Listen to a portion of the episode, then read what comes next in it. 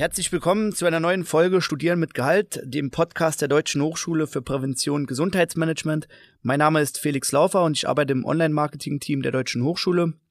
Heute spreche ich mit Yannick Heck. Er hat sowohl den Bachelor of Arts als auch den Master of Arts Sportökonomie erfolgreich an der DFBG absolviert. Heute ist der Sportökonom als Teammanager beim Fußball-Drittligisten SV Waldhof Mannheim aktiv.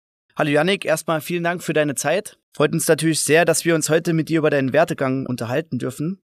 Zu Beginn hatte ich dich ja kurz vorgestellt. Vielleicht möchtest du hier ansetzen und kurz erzählen, wer du bist und was du machst. Ja, danke Felix. Erstmal hallo in die Runde nochmal. Äh, schön, dass ich äh, hier bei euch sein darf. Ja, mein Name ist Janik Heck, wohne und arbeite in Mannheim. Ich habe äh, das große Glück oder die Chance, im Fußball zu arbeiten. Äh, das war auch schon immer meine Leidenschaft, äh, 24-7. Äh, hier eben arbeiten zu können, ist schon ähm, ein großes Glück und darüber freue ich mich. Und ja, bin Absolvent der Deutschen Hochschule, äh, Bachelor sowie Master absolviert, das hast du eingangs schon erwähnt. Und damit können wir, glaube ich, starten. Genau, wir würden dann ganz vorne anfangen. Du hast 2012 dein Fachabitur erfolgreich abgeschlossen. Dann stellt man sich ja oftmals die Frage, wie geht's weiter? Wie kam denn die Entscheidung, dass du den Bachelor of Arts Sportökonomie an der DFBG beginnen wolltest? Ja, grundsätzlich habe ich ähm, danach auch noch mein äh, freiwilliges soziales äh, Jahr gemacht, wo man noch so ein bisschen orientierungslos war. Dann äh, kam danach äh, der Erstkontakt über meine Cousine Robin Jessica Sanzo, die äh, mittlerweile auch erfolgreich als äh, Mental Coach arbeitet, ähm, zur Hochschule. Ich glaube, sie hat damals Bachelor of Arts Ernährungsberatung studiert und ja, sie hat mir dann empfohlen, dass ich mir mal die Studiengänge anschaue und äh, da war relativ schnell klar, dass es der Bachelor of Arts Sportökonomie wird. Dabei handelt es sich ja um ein äh, duales Studium, bedeutet, während des Studiums absolviert man noch eine betriebliche Ausbildung. Dementsprechend war ja dann auch ein Ausbildungsvertrag mit einem Unternehmen äh, vonnöten. Wie bist du denn da vorgegangen? Also wie hast du den Ausbildungsbetrieb gefunden? Ja, also in äh, erster Linie war Google da mein bester Freund. Dann ist man aber relativ zügig auch auf eure äh, Jobbörse gestoßen. Ihr habt dort auch einen Career Service, ähm, bei dem man sich auch beraten lassen kann. Letztendlich kam es dann über einen persönlichen Kontakt, dass ich einen Ausbildungsbetrieb gefunden habe. Und äh, ja, das war auch damals so. Ich glaube, während dem Studium konnte ich sogar einmal reibungslos einen Ausbildungsbetrieb wechseln, weil da einfach mein, mein Fokus nochmal ein anderer war. Aber äh, das war über persönlichen Kontakt erstmal der Fall. Genau, du warst ja dann in einem Therapiezentrum äh, angestellt. Ähm, was waren denn da so seine Aufgaben? Vielleicht kannst du uns da einen kurzen Einblick geben. Genau, das war ein Reha- und Therapiezentrum. Ähm, meine Hauptaufgabe damals war, ähm, im trainingswissenschaftlichen Bereich durchzuarbeiten. Das heißt also direkt auf der Trainingsfläche, ähm, auch mit Sportlern oder halt eben auch mit Menschen gearbeitet, die, ja, da war alles dabei, vom, vom neuen Hüftgelenk bis zum Kreuzbandriss, bis zu Menschen, die äh, einen Unfall hatten, einen OP hatten, die dann einfach nochmal fit gemacht wurden, dem man dann auf die Beine geholfen hat und dann halt eben auf der Trainingsfläche viel gearbeitet hat. Und äh, das war sehr, sehr spaßig, weil auch jedes Alter dort vertreten war. Klingt spannend. Was würdest du denn sagen? Was sind denn die Vorteile vom dualen Studiensystem? Also, dass du zum einen an der Hochschule studierst und zum anderen eine betriebliche Ausbildung absolvierst? Genau, betriebliche Ausbildung heißt auch, dass man arbeitet. Das heißt, es gibt auch ein bisschen Geld dafür. Das ist schon mal hervorragend, gerade als junger Mensch äh, wenn man dann ähm, ja, neben seinem Studium eben schon Geld verdienen kann. Und dann auf der anderen Seite ist es auch ganz simpel, dass man halt einfach äh, dort das, was man auch in der Theorie dann lernt, was im Bachelorstudium am Anfang viel im trainingswissenschaftlichen Bereich war, war bei mir ideal, das dann halt auch in der Praxis umsetzen zu können. Ja. Und ich glaube, das ist so, sind so zwei ähm, große Punkte, ähm, die, die sehr, sehr wichtig sind. Und was ist dir so in Erinnerung geblieben? Also was war positiv beispielsweise Dozenten oder auch eine Präsenzphase, die dir in Erinnerung geblieben ist? Mm, ja, natürlich einige Präsenzphasen in Erinnerung geblieben. Ähm, jetzt einfach durch die Zeit, die da schon vergangen ist, ähm, sind es mehr aus, aus dem Masterstudium dann letztendlich. Präsenzphasen, die mir hängen geblieben sind. Aber was ich schon mal sagen kann, ist, dass das Interaktive auf so einer Präsenzphase, auch schon im Bachelorstudium, war immer ein absoluter Mehrwert, weil man musste auch viele Vorträge mal halten, ähm, in Gruppen arbeiten. Und das war immer so das, wo sich so eine richtig coole Dynamik auch einfach entwickelt hat, wo nicht einfach plank der, der Lehrer vorne oder der, der Dozent was erzählt hat, sondern es war eine sehr interaktive Geschichte und das ist ein absoluter Mehrwert. Würdest du sagen, es ist auch ein Vorteil, dass man eigentlich immer in der gleichen Klasse studiert, also dass man in einer kleineren Klasse mit 30 Personen unterwegs ist? Das ist definitiv ein Vorteil, ja. Dennoch war es ja immer so, dass man auch in diesen Kleingruppen, die Vierer-, Fünfergruppen waren, über die Präsenzphase hin immer wieder mit anderen Menschen auch zusammengearbeitet hat. Ja. Mhm. Und da macht die Mischung eigentlich aus. Aber klar, absoluter Vorteil. Dann hast du dich ja nach deinem äh, Bachelorabschluss entschieden, noch den Master dran zu hängen. Was waren denn da die Beweggründe? Beweggründe waren in allererster Linie, dass man, naja, seine Inhalte, die man aus dem Bachelorstudium gelernt hatte, einfach nochmal weiterentwickeln konnte. Es war dann auch so, dass ich das Studiensystem äh, sehr gut gekannt habe und ich wusste, welche Inhalte dort eben auch ähm, ja dann auf mich zukommen. Und ja, da waren sehr viele, viele Fallstudien auch dabei. Man kann sich ja auf der Homepage vorher mal äh, informieren, wie so die Studieninhalte sind und äh, dann sieht man halt auch einfach, dass es inhaltlich einfach mega interessant ist, gerade auch dann ähm, die, die Fallstudien zu bearbeiten mit Dozenten, auch die aus der Praxis kommen. Das ist, glaube ich, ganz, ganz wichtig. Und am Ende des Tages bekommt man halt auch eben einen akkreditierten akademischen Grad verliehen. Ja, das ist äh, ein absolutes Muss aus meiner Sicht. Siehst du darin einen Vorteil, dass das Ganze auch nebenberuflich äh, absolvierbar ist? Also, dass man eine Vollzeitstelle innehaben kann und einen Masterabschluss dann äh, sozusagen absolviert? Zu 100 Prozent, weil es ist dann ein Mehrwert, weil auch der Austausch unter den Studierenden dann extrem wertvoll ist. Ja, das heißt, da war ja alles dabei. Also wir hatten welche, die waren im Marketing äh, tätig für Unternehmen. Wir hatten welche, die waren im Fitnessstudio ähm, in, in führenden Positionen, aber auch da sind Leute dabei gewesen, die halt eben eine Gründung durchmachen. Und von solchen Leuten kann man extrem viel lernen und äh, ja, das war ausschlaggebend. Also auch hier wieder der Vorteil, die Interaktion zwischen den äh, Kommilitonen, dass man da auch einen Mehrwert draus ziehen kann. Ist dir im Masterstudium irgendwas noch in Erinnerung geblieben? Du hattest ja gerade eben äh, gesagt, dass gerade dort die Module äh, hängen geblieben sind. Hast du da ein Beispiel für uns? Ja, auf jeden Fall. Also äh, ich erinnere mich da gerne an das äh, Modul Kommunikation und Verhandlung zurück äh, mit Professor Dr. Oliver Schumann, der das grundlegend ja schon immer sehr äh, lebhaft gestaltet. Aber wir mussten dort als, als Prüfungsleistung ganz zum Schluss ein, ein Verhandlungsgespräch mit einem Kommiliton führen und hatten dann dort verschiedene Aufgaben im Vorfeld gestellt bekommen. Das war dann äh, unter Beobachtung der zwei Dozenten dann vor Ort, war das dann doch sehr amüsant, weil es dann schwierig war, plötzlich einen Schalter umzuhebeln und äh, dann halt eben mit deinem Kollegen, mit dem du äh, den ganzen Tag Gaudi hast, äh, dann dort eine ernsthafte Verhandlung zu führen. Aber es hat geklappt. Äh, wir haben auch damals beide bestanden und äh, dann haben wir uns danach auch abgefeiert. Ja, ja zu Recht. Ja, und dann nach deinem Masterstudium hast du ja dann den Schritt, sage ich mal, in den, in den Profifußball gewagt. Dann bist du ja nach Mannheim ins Marketing- und Sponsoring-Team. Wie ist denn da so der Bewerbungsprozess abgelaufen? Kannst du uns da einen Einblick geben? Kann ich Einblicke geben. Also der Bewerbungsprozess, um mal so Fuß zu fassen, im, im, Fußball speziell, wahrscheinlich auch generell im Sport, der ist hartnäckig. Ja, da muss man dranbleiben, da muss man Gas geben. Jetzt war es dann so, dass ich die Chance hatte, bei einem absoluten Traditionsverein zu arbeiten. Ja, das ist, glaube ich, wichtig. Und ähm, der Name Waldhof Mannheim ist, glaube ich, äh, an allen Grenzen auch in Deutschland ein Begriff. Und ja, da habe ich damals einfach das Vertrauen vom Geschäftsführer auch bekommen und äh, da war ich dann sehr dankbar und habe dann dort äh, im äh, Sponsoring und Vertrieb Management gearbeitet. Was waren da so genau deine Aufgaben? Das ist grundsätzlich sehr vielfältig. Also man muss sagen, dass Unternehmen ja, wenn sie so ein Sponsoring angehen, bekommen sie die Chance, ihr Unternehmen oder ihre Marke in einem brutal emotionalen Umfeld eben zu präsentieren. Mhm. Aufgaben in der Hinsicht waren natürlich im Vorfeld die ganz nackte Akquise zu betreiben, das heißt also zu Unternehmen zu fahren äh, und die davon zu überzeugen, ihre Marke eben, ja, das kann eine LED-Bande sein, das kann eine Anzeige im Stadionmagazin sein, das kann digitaler Content sein, äh, dort halt eben zu präsentieren. Und äh, das war ganz schlichte Akquisearbeit. Also Termin ausmachen, hinfahren, äh, den, dann zu überzeugen, dort äh, Werbung zu machen.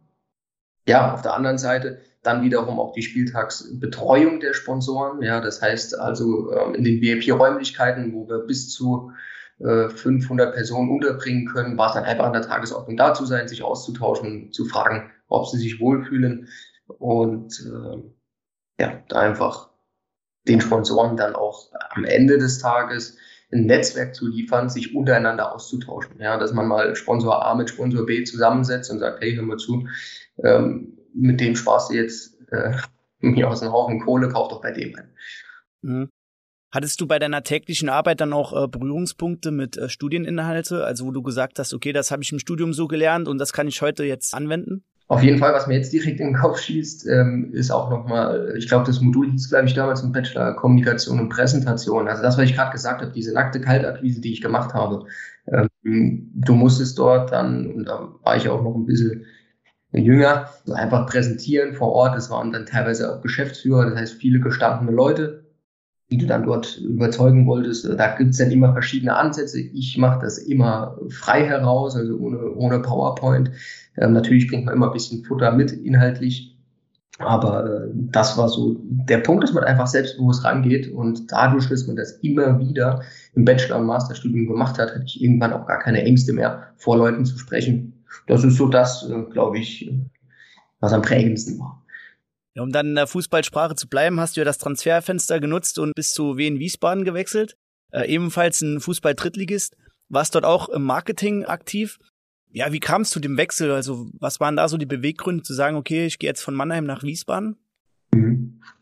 Also man muss grundsätzlich muss man sagen, dass ich in, in dem Bereich, in dem ich damals gearbeitet habe, meine, meine Stärken gesehen habe. Ja, in äh, Wiesbaden war es dann so, dass das ja, Überschneidungspunkte hatte. Es war Marketing und Vertrieb, nicht mehr Sponsoring und Vertrieb. Ein feiner Unterschied, aber immer doch noch ein Unterschied.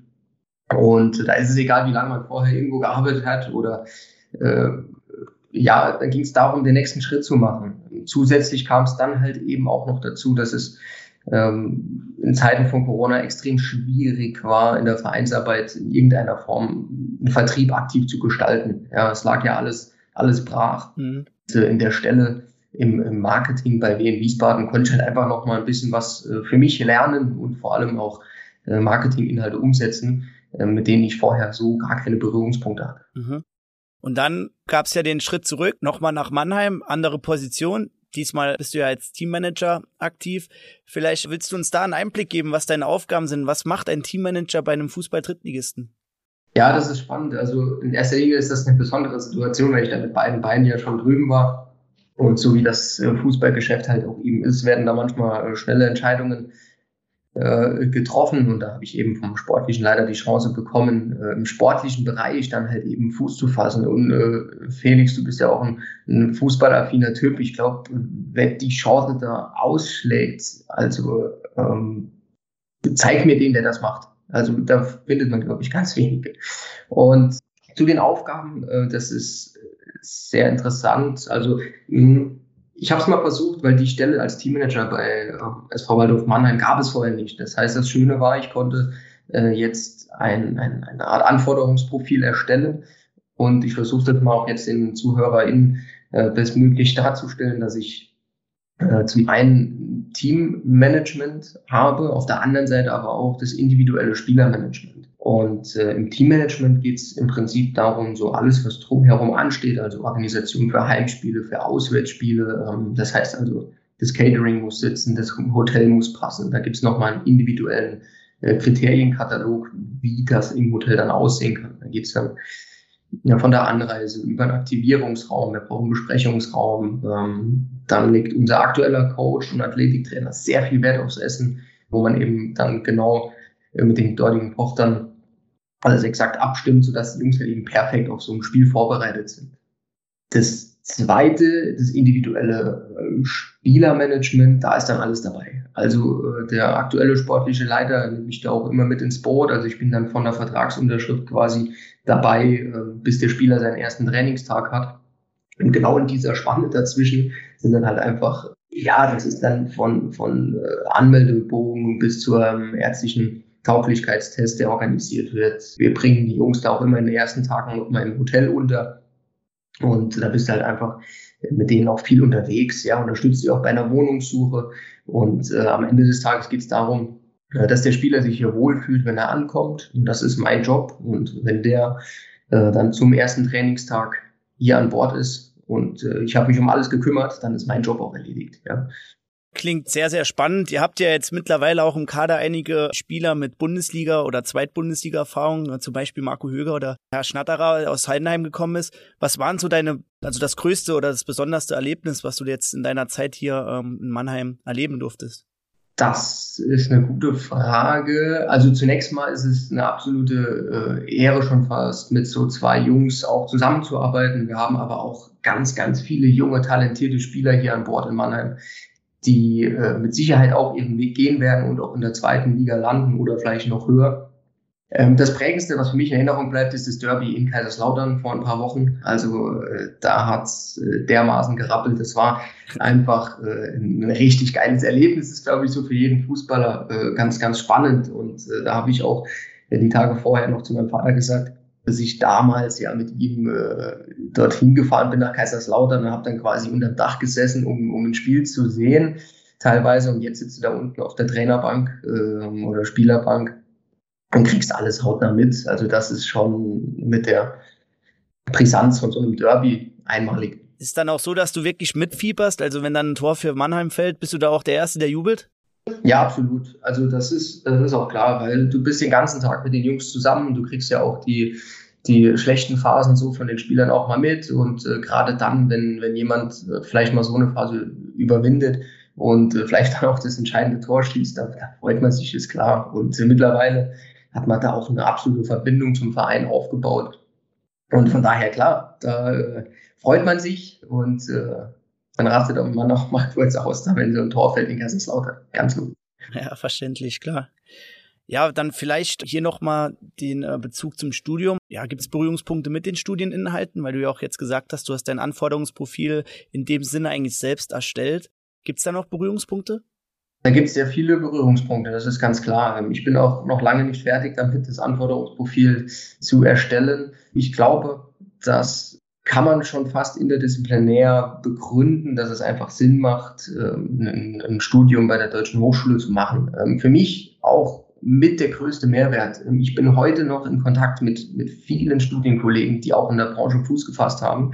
Und das ist auch meine Empfehlung äh, für alle, die da jetzt zuhören tauscht euch untereinander schon aus, nimmt alles mit, weil ich lerne jetzt zum Beispiel von Kollegen, die beim FSV Frankfurt arbeiten, die als Scout in Bielefeld arbeiten oder wie auch immer. Man tauscht sich aus, gibt sich Tipps und das ist äh, für mich immer noch der allergrößte Mehrwert. Dann hast du mir eigentlich die letzte Frage schon äh, vorweggenommen, was so Tipps für Studierende sind, die ebenfalls ja, im Profifußball Fuß fassen möchten. Hast du sonst noch ähm, Tipps oder ja Anmerkungen für unsere Aktivstudierenden oder auch für Absolventen, die ja Fuß fassen möchten? Ja, absolut. Also zunächst mal, äh, jeder, der jetzt schon im Bachelorstudium ist, der ist schon auf einem verdammt guten Weg, ja, weil es geht darum, äh, glaube ich, auch branchenabhängig, man muss hier Leidenschaft reinstecken, ja, also da ist es äh, dann auch ähm, erstmal zweitrangig, welchen Studiengang ihr macht. Ähm, wenn ihr da äh, bei der DFBG seid, seid ihr breit aufgestellt und ihr müsst immer weitermachen, äh, dranbleiben. Ich glaube, hier in Mannheim haben wir auch einen Slogan, weiter, immer weiter. Das heißt, auch wenn es mal äh, für ein paar Monate in eine Richtung läuft, die euch nicht gefällt, ähm, bleibt dran, sucht Lösungen und äh, ja, steckt euch Ziele. Das ist ganz, ganz wichtig. Und äh, ja, jeder, der halt am Ende des Tages im Profisport arbeiten möchte, der stellt sich bitte auf einen 24-7-Job ein, ja. Und äh, da wird, wird viel im, im Umfeld vielleicht auch mal ein bisschen runterfallen, aber dafür ähm, fühlt sich die Arbeit nicht wie die Arbeit an. Und ähm, dafür lohnt es sich, da hinzuarbeiten und fleißig zu sein. Ich denke, da kann man auch sagen, dass es dann kein Beruf ist, sondern eher sogar eine Berufung und man seiner Leidenschaft nachgehen kann. Jetzt hast du ja schon super Tipps gegeben, dafür bedanke ich mich. Äh, die geben wir natürlich auch dann direkt so weiter. Zum Abschluss vielleicht eine Einschätzung, sportliche äh, Ziele. Wie sieht's diese Saison aus?